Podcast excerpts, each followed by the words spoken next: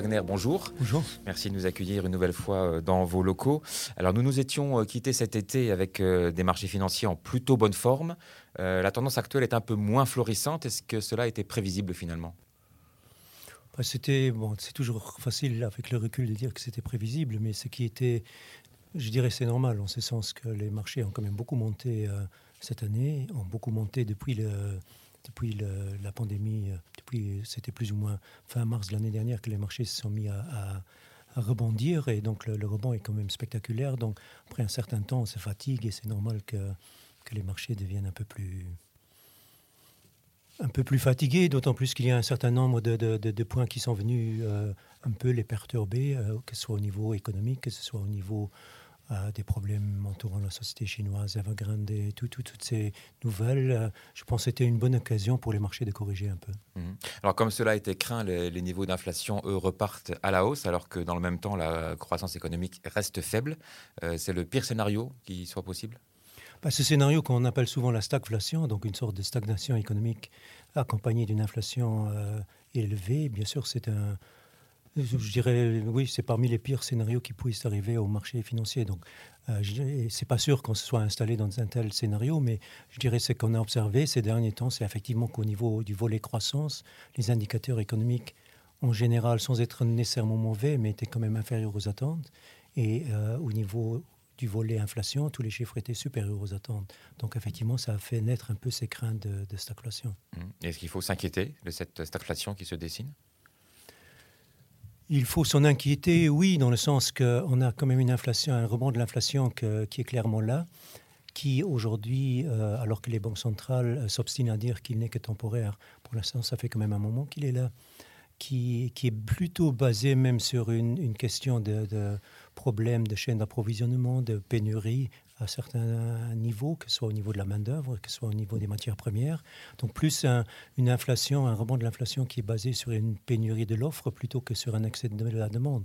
Donc, ça, déjà, c'est pas tellement rassurant. Et au niveau du volet économique, pour l'instant, la croissance est quand même, même si les indicateurs économiques, comme je viens de le dire, étaient plutôt inférieurs aux attentes, la croissance reste quand même clairement positive. Là, c'est plutôt sur le caractère durable de cette croissance ou de ce regain de croissance qu'il faut s'inquiéter. Vous parliez des matières premières. On assiste actuellement à une, flambée des prix, notamment celle des, produits pétroliers. Est-ce que cette flambée est-elle incontrôlable?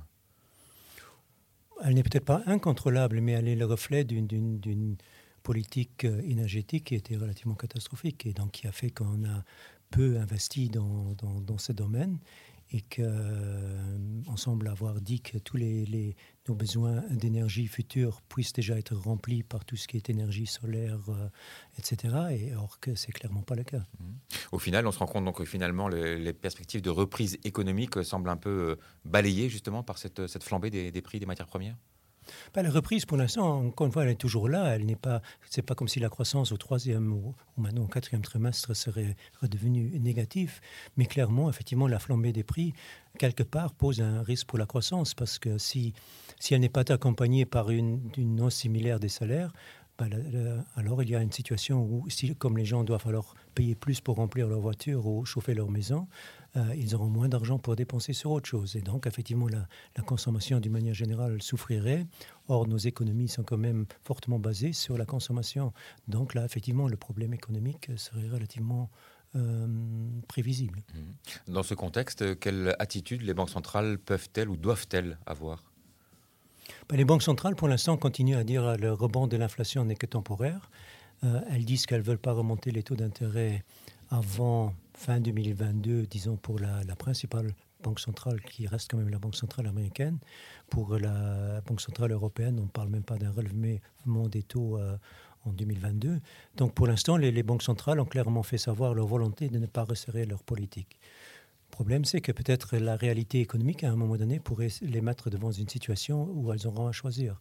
Soit combattre l'inflation avec toutes ses conséquences négatives sur la cohésion sociale, soit effectivement euh, continuer à essayer de défendre la croissance ou voire même les marchés financiers. Mais peut-être à un moment donné, alors que ces dernières années, elles n'avaient jamais à faire ce choix-là, à un moment donné, peut-être que la réalité économique va les forcer à devoir le faire. Vous mettez en avant dans la, dernière publication euh, Perspective qui vient d'être publiée euh, la fragilité du système financier.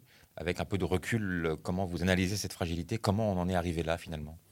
Bah, je pense que c'est un peu la conséquence de ce qu'on a fait depuis, depuis 15 ans, depuis la crise financière, mais je dirais même depuis, depuis plus longtemps que ça. C'était cette idée qui était à la rigueur même déjà sous, euh, Greenspan, donc l'ancien patron de la Réserve fédérale américaine au cours des années, disons, 90, où à chaque fois lorsqu'il y avait un problème économique ou un problème financier, on baissait les taux. Et donc effectivement, comme ça, on a créé un système qui ne s'est jamais nettoyé et donc, quelque chose qui se nettoie jamais devient de plus en plus fragile. Et donc, c'est aujourd'hui la situation dans laquelle on est. Et donc, cet hyperactivisme des, des banques centrales s'est encore fortement accru après la crise financière, où elles se sont soudainement senties investies de plein de missions différentes alors que par le passé, leur mission, c'était la stabilité des prix. Et donc, effectivement, le système, à mon avis, il est devenu très fragile, avec des risques qu'on ne peut même pas clairement identifier, mais qui risqueraient de devenir beaucoup plus visibles si on devait avoir, euh, par exemple, une remontée plus importante des taux. Mhm. Alors les marchés financiers, on l'a dit, ont un petit peu ralenti, mais si on part depuis le début de l'année, euh, les performances sont encore assez élevées. Certains marchés sont même à, des records euh, historiques. Est-ce que ça veut dire que pour l'instant, euh, ceux qui n'ont pas encore investi sur ces marchés actions notamment, bah, c'est un peu trop tard pour eux pour rentrer dans cette catégorie d'investissement à, bon marché entre guillemets? Bah, clairement, les actions ne sont plus bon marché. Ça, il faut en être conscient. Au contraire, les multiples de valorisation sont relativement élevés. Ça, je dirais, ça, c'est le côté négatif de l'histoire. Le côté, l'autre, l'autre euh, euh, côté, c'est justement de dire qu'aujourd'hui, en tant qu'investisseur, si, et surtout dans un environnement où l'inflation devait euh, atteindre des niveaux plus élevés que ce qu'on a connu par le passé, bah, une priorité pour chaque investisseur devrait quand même être de conserver, voire même d'augmenter son pouvoir d'achat sur le moyen et long terme. Or, aujourd'hui, clairement, les placements monétaires, les placements obligataires de qualité, aujourd'hui, vous avez un taux à 10 ans euh, américain qui est autour de 1,6, vous avez une inflation qui est de 5. Donc des taux réels, donc ajustés pour l'inflation, largement négatifs. Euh, et dans la zone euro, c'est encore pire. Donc, de ce point de vue, ce genre de placement ne protège plus sur le long terme le pouvoir d'achat. Donc, on, revient à nouveau à cette idée des actions comme une sorte de placement par défaut. Mais comme de l'autre côté, donc les risques pour les marchés boursiers, les, les, multiples valorisations sont, élevés, il faut être extrêmement sélectif, mais aussi quelque part accepter la, volatilité qui est inhérente à chaque placement boursier. Les cours boursiers fluctuent, ça on le sait, et il faut l'accepter, ou alors ne pas l'accepter. Mais ce que je dis souvent, c'est sur les dix dernières années, si en tant que en tant qu'investisseur en euros, si vous aviez euh, gardé votre argent en liquide, euh, un placement monétaire, c'est clair, vous pouviez plus ou moins bien dormir puisqu'il n'y a pas de volatilité, mais vous avez perdu pas mal en pouvoir d'achat. Si par contre vous étiez en marché boursier, il y avait des phases beaucoup plus, plus difficiles à passer, mais au moins votre pouvoir d'achat, vous l'avez plus ou moins protégé, euh, ne serait-ce que la, hausse des prix immobiliers, au moins avec des placements boursiers, vous, pouviez au moins encore faire un peu... Euh, euh, faire quelque chose qui, vous, qui, qui, qui fasse qu'aujourd'hui, vous, vous ne perdez pas trop de terrain par rapport à tout ça. Donc c'est toujours ce choix à faire entre un investisseur qui veut bien dormir ou un investisseur qui veut protéger son pouvoir d'achat.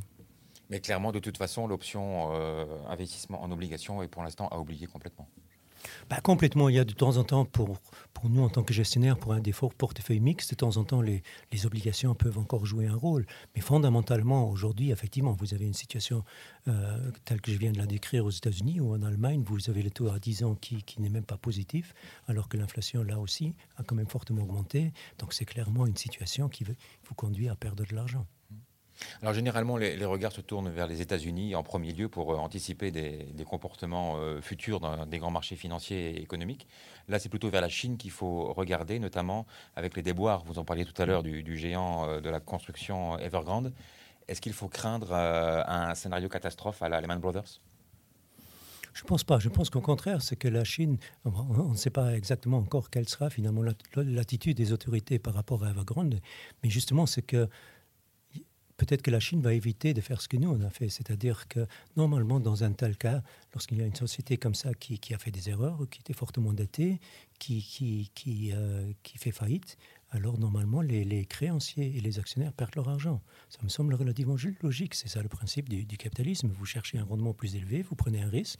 Si ça fonctionne bien, ben, vous avez un rendement plus élevé. Si ça fonctionne pas bien, vous perdez votre argent. Par contre, ceux qui doivent être protégés, c'est les clients d'Evergrande ou les fournisseurs d'Evergrande. Or, nous, depuis une trentaine d'années, on fait, on fait le contraire. On essaie de, protéger les actionnaires, on essaie de euh, protéger les, créanciers. Donc, je ne pense pas nécessairement que, que l'attitude des, Chinois soit, soit, mauvaise. Euh, et aussi toutes les autres mesures qu'elles sont en train de, prendre. Je ne défends pas nécessairement la Chine, mais cette idée de s'attaquer un peu plus aux sociétés de la technologie, tout ça ne me paraît pas tellement absurde. Mhm. Du côté des États-Unis, euh, on y vient. Les tensions politiques sont actuellement assez, assez fortes. On a évité de peu un shutdown il y a quelques semaines de cela, euh, comme ça a été le cas en 2018-2019. Euh, est-ce que cette situation fragile est elle aussi inquiétante? Au niveau politique, peut-être, je ne sais pas si c'est tellement important pour les marchés financiers. Bien sûr, il y avait eu ces, discussions et qui, risquent de revenir à nouveau dans quelques semaines sur le relèvement du plafond de la dette, tout ça. Mais bon, c'est aussi parce que le climat euh, aujourd'hui aux États-Unis entre républicains et, démocrates est tellement toxique qu'on a l'impression qu'il euh, ben, n'y a plus aucun terrain d'entente. Et, donc, ça, c'est bien sûr, c'est pas l'idéal pour. Euh, même pour les marchés, mais les marchés le savent, donc je ne sais pas nécessairement si c'est là-dessus que, que, de là que nécessairement doivent venir les, risques les plus importants pour les marchés boursiers. Et qu'en est-il de, l'Europe, la, dépendance énergétique euh, importante du, continent euh, Est-ce que ça va là aussi peser sur euh, l'état économique et les perspectives de, reprise économique du vieux continent? Pour l'Europe, effectivement, la situation au niveau de l'énergie est inquiétante. Les, prix de l'énergie ont énormément monté. Pour l'instant, ça n'a pas nécessairement euh, été fait passer au client final, mais si ça devait arriver, la facture énergétique augmenterait quand même fortement. Et donc, effectivement, ça risquerait d'avoir un impact sur, euh, sur la croissance. C'est clairement le cas. Tout comme un hiver très froid risquerait d'entraîner des problèmes très importants nous terminons toujours euh, un peu par tradition euh, cette revue avec un petit mot sur l'or. 7% euh, de, baisse pour le cours de l'or depuis le début de l'année. Est-ce que ça veut dire que le métal jaune n'est plus cette valeur refuge qu'il a, a, toujours, en tout cas très souvent été? Non, ça je ne dirais pas nécessairement, mais c'est vrai que ça peut un peu étonner parce que cette année on a un rebond de l'inflation. On dit toujours que l'or est un, un, refuge contre l'inflation. On a une poursuite de la baisse des taux réels qui théoriquement aurait dû être euh, positif pour l'or. Je vois ça plutôt, euh, je dois dire cette année-ci, comme une sorte de, consolidation. Donc l'or avait monté de, de, près de 20% en 2019, de, 25% l'année dernière, donc une certaine consolidation est, logique. Il y avait aussi ces derniers temps, il y a euh, quand même cette petite remontée des taux aux États-Unis. Il y a le dollar qui est relativement fort. Or, souvent, il y a une corrélation négative entre l'or et le dollar. Il y a surtout aussi les investisseurs qui, aujourd'hui, s'intéressent plutôt à d'autres matières comme le pétrole, autour desquelles il y a beaucoup plus d'histoires aujourd'hui euh, intéressantes à, raconter. Donc, je pense qu'il y a un mélange de, choses qui fait qu'effectivement, la, la, performance est décevante. Mais je ne pense pas nécessairement que, que ça signifie que l'or n'a plus son statut de valeur refuge. Merci beaucoup, Guy Wagner, pour ces explications et puis évidemment des, des, précisions plus en profondeur que l'on retrouve dans la dernière édition de Perspective qui vient d'être publiée. Merci. Merci bien.